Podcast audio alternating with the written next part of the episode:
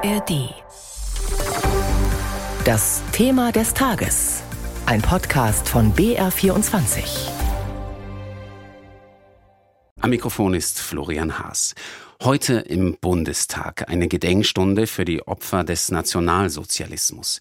Unter anderem sprach eine Überlebende des Holocaust. Doch wie wollen wir uns künftig an die Verbrechen der Nazis erinnern, wenn bald keine Menschen mehr unter uns sind, die aus erster Hand berichten können?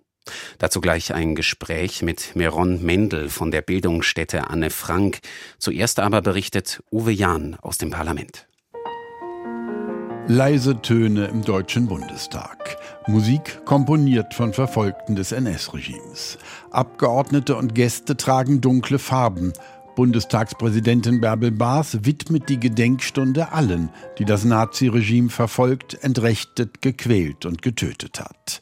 Bärbel Baas sagt, Es ist unsere Verpflichtung, das Gebot des Nie wieder mit gleicher Stärke und Überzeugung weiterzugeben, von Generation zu Generation.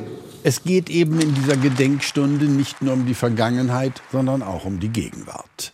Bärbel Baas erinnert an die über 2000 antisemitischen Straftaten hierzulande seit dem Hamas-Überfall auf Israel.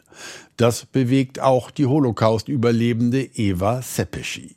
Sie denkt an die Geiseln und ruft, lasst sie nach Hause. Vor allem aber berichtet die 91-Jährige von ihrer zunächst glücklichen Kindheit in Budapest und wie sie später als Jüdin beschimpft und drangsaliert wurde. Bewegend, wie sie ihre Mutter direkt anspricht. Liebe Mama, ich danke dir, dass du mich damals gerade noch rechtzeitig auf die Flucht geschickt hast.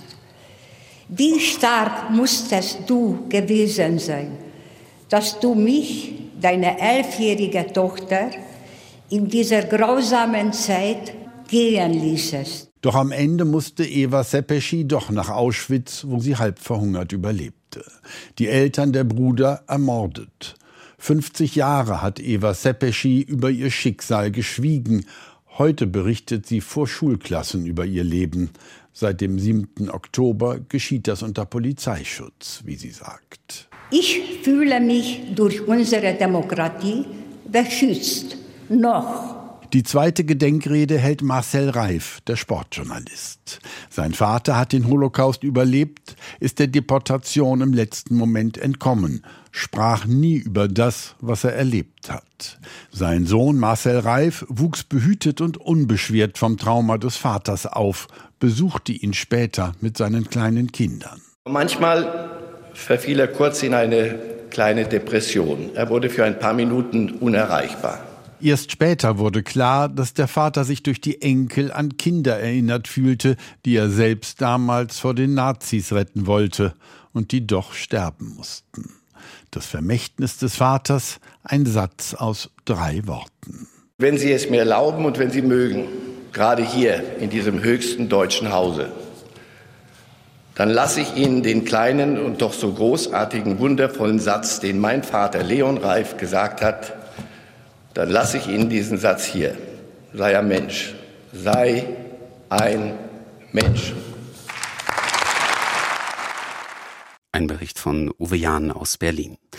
Die Art und Weise, wie wir uns an die Verbrechen der Nazi-Diktatur erinnern, sie steht vor einem Wandel. Darüber hat mein Kollege Carsten Kühntop mit Meron Mendel gesprochen. Er leitet die Bildungsstätte Anne Frank in Frankfurt, die bundesweit aktiv ist. Herr Mendel, die Veranstaltung heute im Bundestag war um 10 Uhr am Vormittag. Da sind die meisten Menschen bei der Arbeit und können sich das im Fernsehen nicht ansehen. Was bringt uns also solch eine Gedenkveranstaltung? Jeder Gedenkt- und Erinnerungskultur hat eine rituelle Seite und hat auch gelebte Seite. Also ich würde der eine nicht äh, wegen der andere jetzt kleinreden. Wir brauchen auch solche Gedenkstunden in offizielle Räume in allererster Stelle im Bundestag. Und wir brauchen auch gelebte Erinnerungskultur, wo wir zum Beispiel junge Menschen erreichen, in ihre Lebenswelten, in den Schulen, auf der Straße und auch in den sozialen Medien.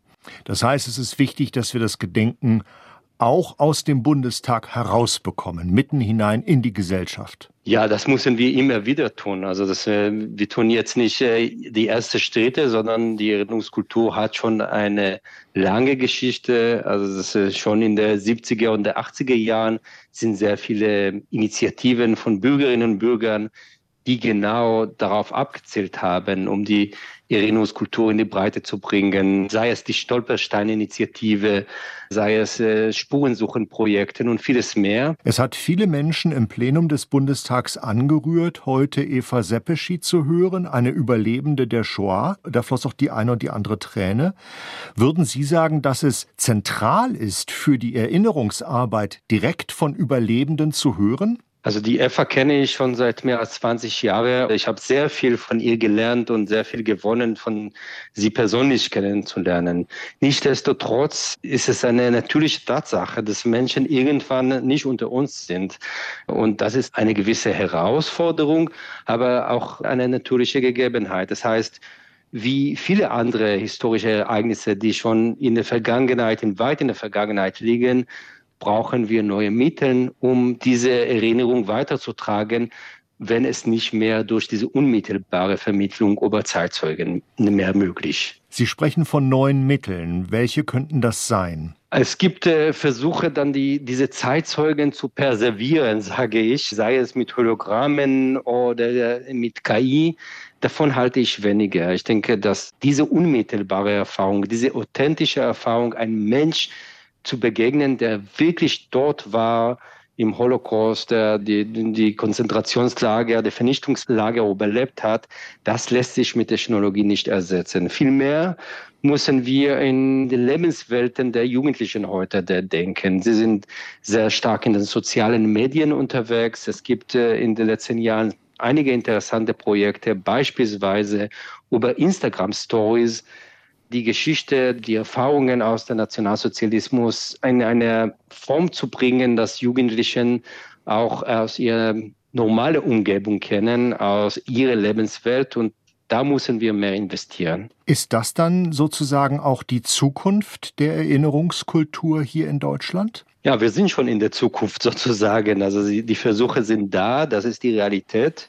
Also die Zukunft ist die Gegenwart. Also wir müssen jetzt handeln, wir müssen jetzt schauen, was nimmt junge Menschen mit, was fasziniert sie. Also die Aufmerksamkeitsspanne ist äh, in dieser Generation deutlich kürzer als vor 15, 20 Jahren. Das heißt, wir müssen auch schauen, wie komplexe Themen auch eine kurze, in eine prägnante Art und Weise zu vermitteln. Das kann man auch kritisch sehen.